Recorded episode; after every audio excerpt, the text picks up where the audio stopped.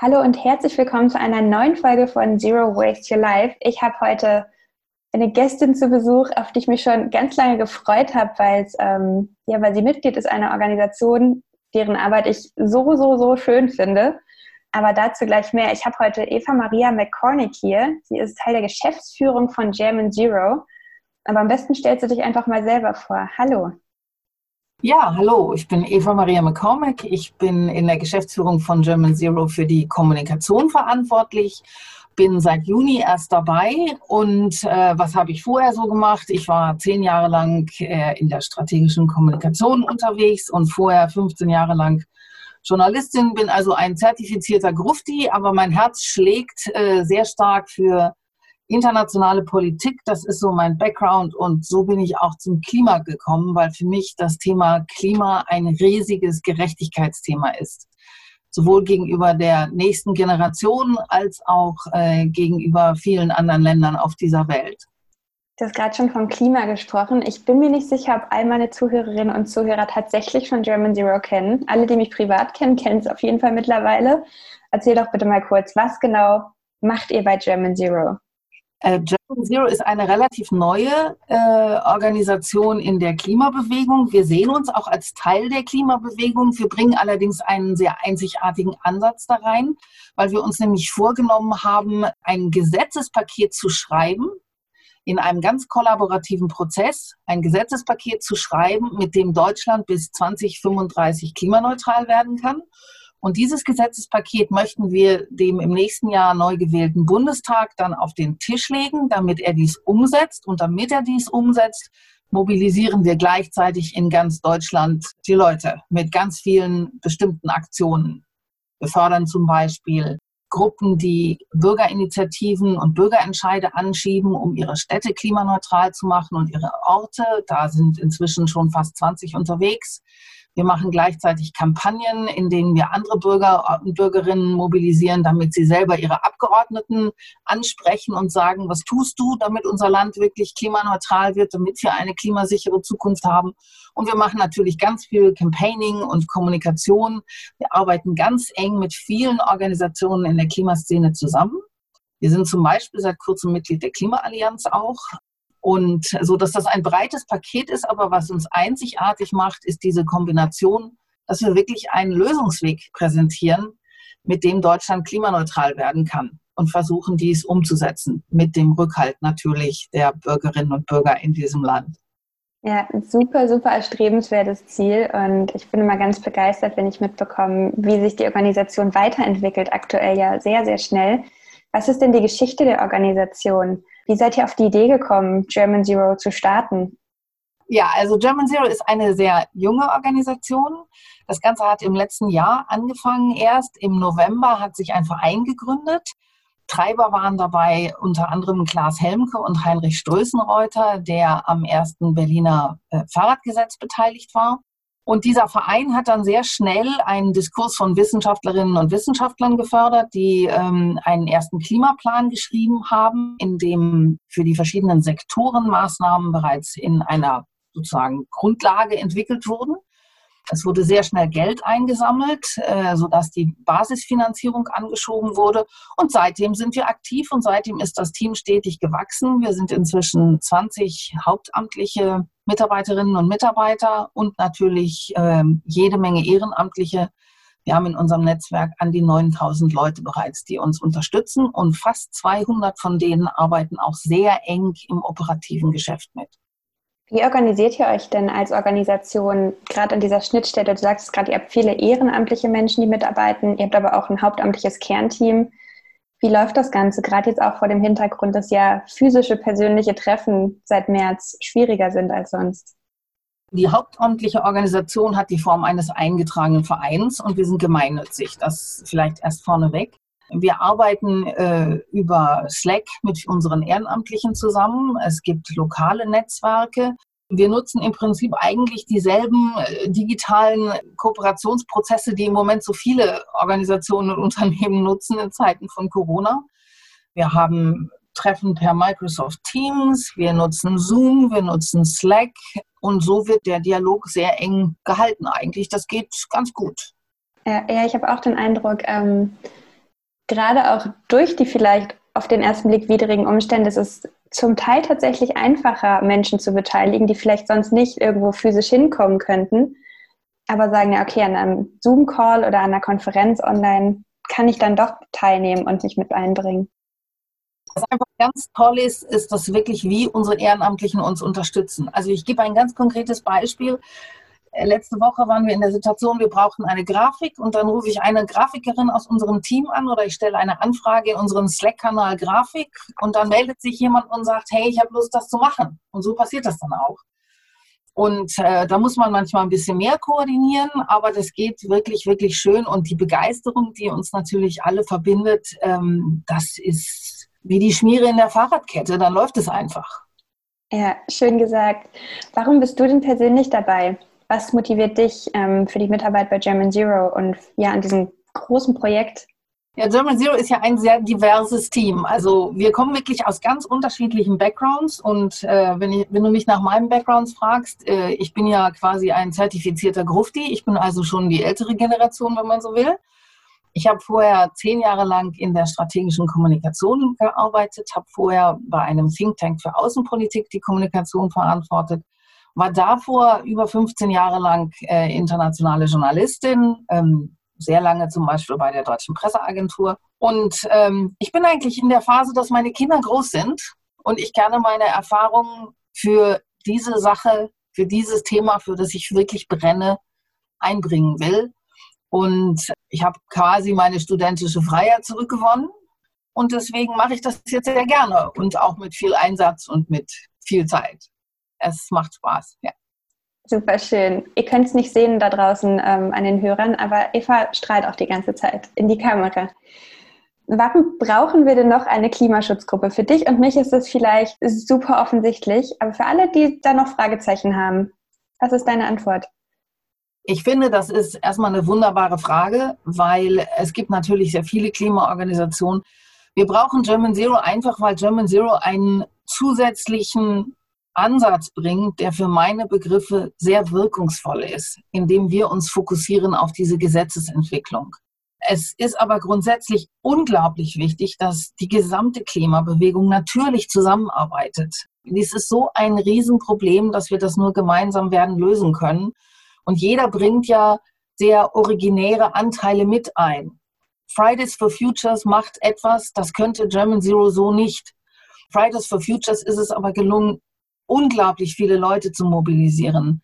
Andere Organisationen machen anderes und die großen Umweltorganisationen und Klimaorganisationen, die es schon sehr lange gibt, also wie zum Beispiel den BUND oder die Deutsche Umwelthilfe, die haben natürlich auch ihren Anteil. Das, die haben den Weg bereitet für dieses Thema über Jahrzehnte. Und ich denke, am Ende kommt es darauf an, dass wir alle mit vereinten Kräften dieses Thema bespielen, damit wirklich in der Politik mal endlich ankommt, es muss jetzt was geschehen, denn wir können nicht mehr lange was tun. Das ist einfach das Problem. Ja. Aber darf ich etwas ergänzen, was mir Gerne. sehr wichtig ist? Ja? Es ist ja oft so, dass die Klimakrise ein, eigentlich einem echt schlechte Laune bereitet. Ja? Also die Klimakrise ist so etwas Furchterregendes für viele Leute und ich verstehe total, dass es beängstigend rüberkommt. Aber ich sage immer, wir haben eigentlich gute Nachrichten. Denn die gute Nachricht ist, die Klimakrise ist lösbar. Wir haben eigentlich alle Tools, die wir dafür brauchen. Alle technischen Innovationen, die, für, die wir dafür brauchen, gibt es bereits. Wir müssen diese Instrumente nur umsetzen. Und dazu brauchen wir den politischen Willen und natürlich einen konkreten Lösungsweg, nämlich eine Gesetzesentwicklung. Und daran arbeiten wir. Es gibt aber überhaupt keinen Grund, jedenfalls noch nicht, den Kopf in Sand, den Sand zu stecken und zu sagen, es geht nichts mehr, die Titanic ist am Sinken. Nein, es geht noch. Noch können wir das lösen. Warum spielt deiner Meinung nach Deutschland dabei so eine wichtige Rolle? Deutschland ist die viertgrößte Wirtschaftsnation der Welt. Wir sind der treibende Motor wirtschaftlich in der Europäischen Union. Viele schauen auf Deutschland auch, was unsere Demokratie angeht heute, unseren Föderalismus. Was Deutschland macht, hat also auch Folgen für andere Länder. Wir können hier schlichtweg Vorbild sein und wir können zeigen, dass es geht und wir können unseren Beitrag dazu leisten, auch, dass es in anderen Ländern gelingt. Ja, ich, ich finde, es ist immer ein, ein, sehr, sehr schöner Ansatz zu sagen, wir können mit gutem Beispiel vorangehen, aber wir sagen nicht, macht's alle wie wir, sondern lasst uns das gemeinsam machen. Wir wissen ja letztlich, wie es geht. Ja. ja. wir wollen hier eigentlich nur zeigen, es geht eben. Genau, genau das ist der Punkt. Wenn wir es hinkriegen und wenn jeder die Verantwortung wahrnimmt und wenn jeder ehrlich auf die wissenschaftlichen Fakten guckt und sagt, Leute, die Klimakrise ist menschengemacht, sie ist nicht erfunden. 99 Prozent der Wissenschaft ist sich einig, aber wir wissen auch, was wir tun müssen, um die Erderhitzung einzudämmen. Der Schlüssel ist die Begrenzung von CO2-Emissionen. Das ist ganz einfach. Das ist eine ganz einfache Rechnung. Je weniger wir produzieren, umso besser wird es. Und lasst uns das angehen. Und Deutschland kann schlichtweg zeigen, es geht. German Zero möchte bis 2022 Klimaschutz im Grundgesetz verankern. Warum ist euer Ansatz in dem Kontext, das als Verein bzw. als NGO anzugehen, anstatt zu sagen, wir engagieren uns in der klassischen Parteipolitik? Wunderbare Frage. Ähm, wir machen das als gemeinnütziger Verein und wir sagen sehr bewusst, wir sind überparteilich, weil wir genau wissen, dass es eine Partei alleine nicht äh, schaffen kann. Wir brauchen die gesamte Bevölkerung und dazu sprechen wir eben die gesamte Bevölkerung an. Also wir sprechen Leute aus allen Parteien an, wir sprechen die gesamte Bevölkerung an. Das Thema Klimakrise betrifft alle. Es betrifft äh, den Gärtner in Thüringen genauso wie die Medizinerin im Ruhrpott und die Landwirtschaft in Bayern. Und deswegen sprechen wir eben alle Parteien an und Menschen aller unterschiedlichen politischen Überzeugungen. Wie ist euer Plan oder wie ist eure Strategie, um sicherzustellen, dass all die Dinge, die ihr gerade erarbeitet, tatsächlich auch in der Politik ankommen und ja auch von der Politik aufgenommen werden?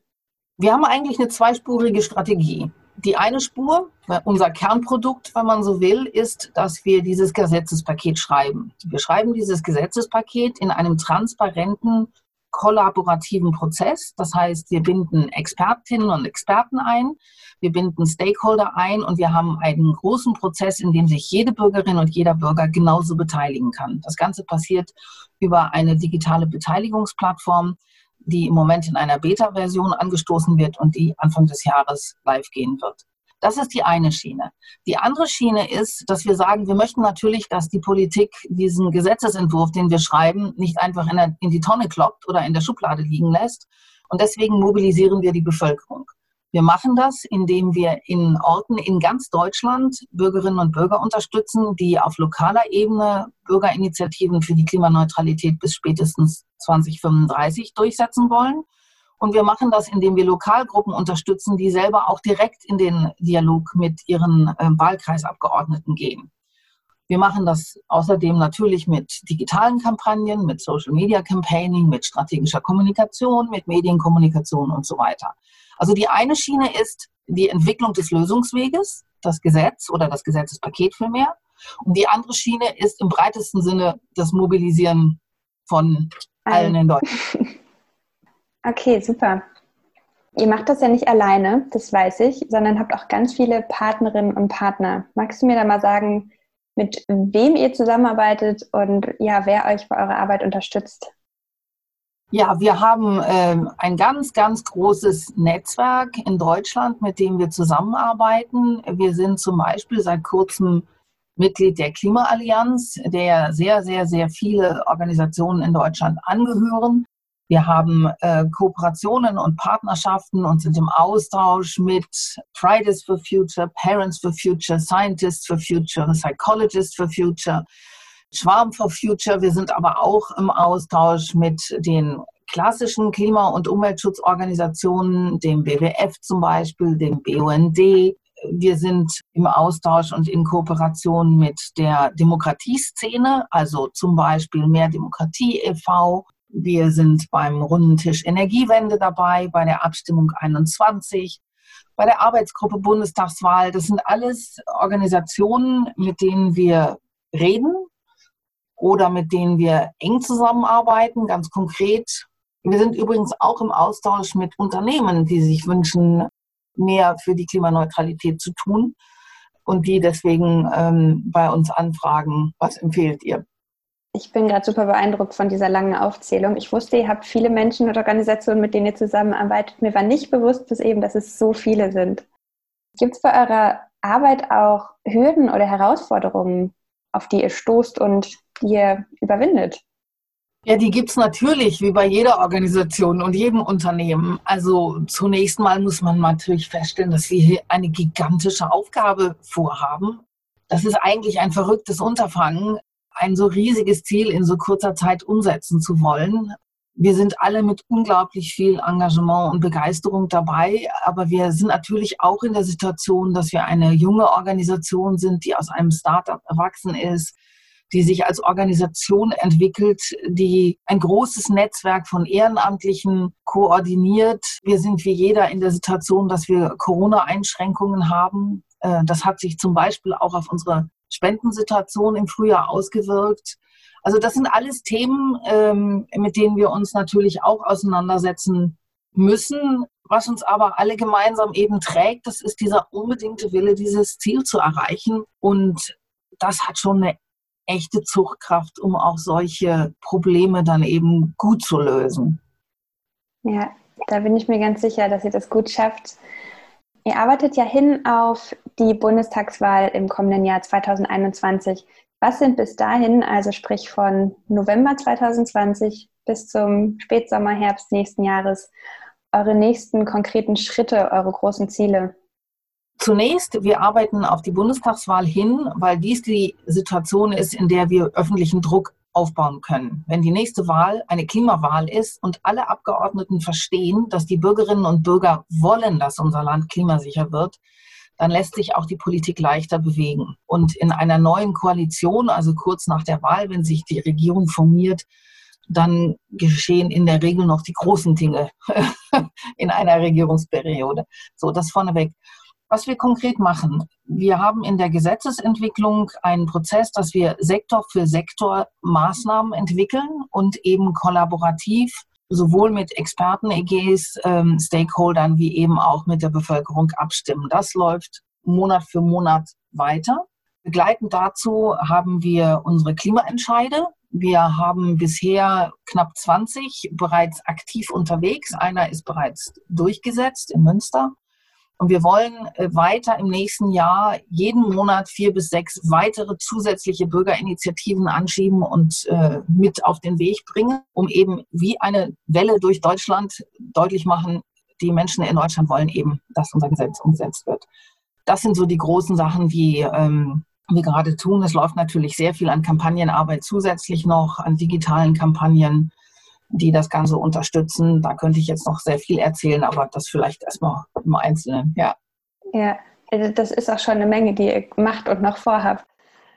Und zu guter Letzt stelle ich immer ganz gern meinen Podcast-Gästen und Gästinnen die Frage, was kann ich als einzelne Person tun, zum einen um klimafreundlicher zu leben? Das ist eine sehr komplexe Frage, aber jetzt in diesem Kontext die Frage, was kann ich als einzelne Person tun, wenn ich sage, boah, das, was ich jetzt gerade gehört habe, finde ich super interessant ich möchte da vielleicht mitmachen, ich möchte die Initiative unterstützen? Ja, die gute Nachricht ist, dass man in der Tat sehr viel tun kann. Äh, und zwar sowohl auf der individuellen Ebene wie auch auf der gesellschaftlichen Ebene. Auf der gesellschaftlichen Ebene hilft es einfach, dieses Gesetzespaket zu unterstützen, weil wir damit dafür sorgen, dass die politischen Rahmenbedingungen anders werden dass unsere Wirtschaft und unsere Gesellschaft als Ganzes klimafreundlicher und klimasicherer wird. Auf der individuellen Ebene kann man natürlich schon auch einiges tun. Man kann also wirklich wirksam werden durch einfache Maßnahmen. Weniger Auto fahren, weniger fliegen, gucken, was man einkauft, gucken, wie viel man heizt und Verschwendung vermeiden. Das sind natürlich Ansätze im persönlichen Leben. Die wichtige Botschaft ist, man kann sehr viel mehr tun, als man vielleicht denkt. Was für ein schönes Abschlusswort. Ich danke dir, Eva Maria, dass du dir Zeit genommen hast für unser Gespräch heute. Ich wünsche euch noch alles, alles Gute für eure Arbeit. Ja, an dich, auch gerade nur durch den Bildschirm und an alle da draußen, die gerade zuhören. Bleibt gesund und bis bald.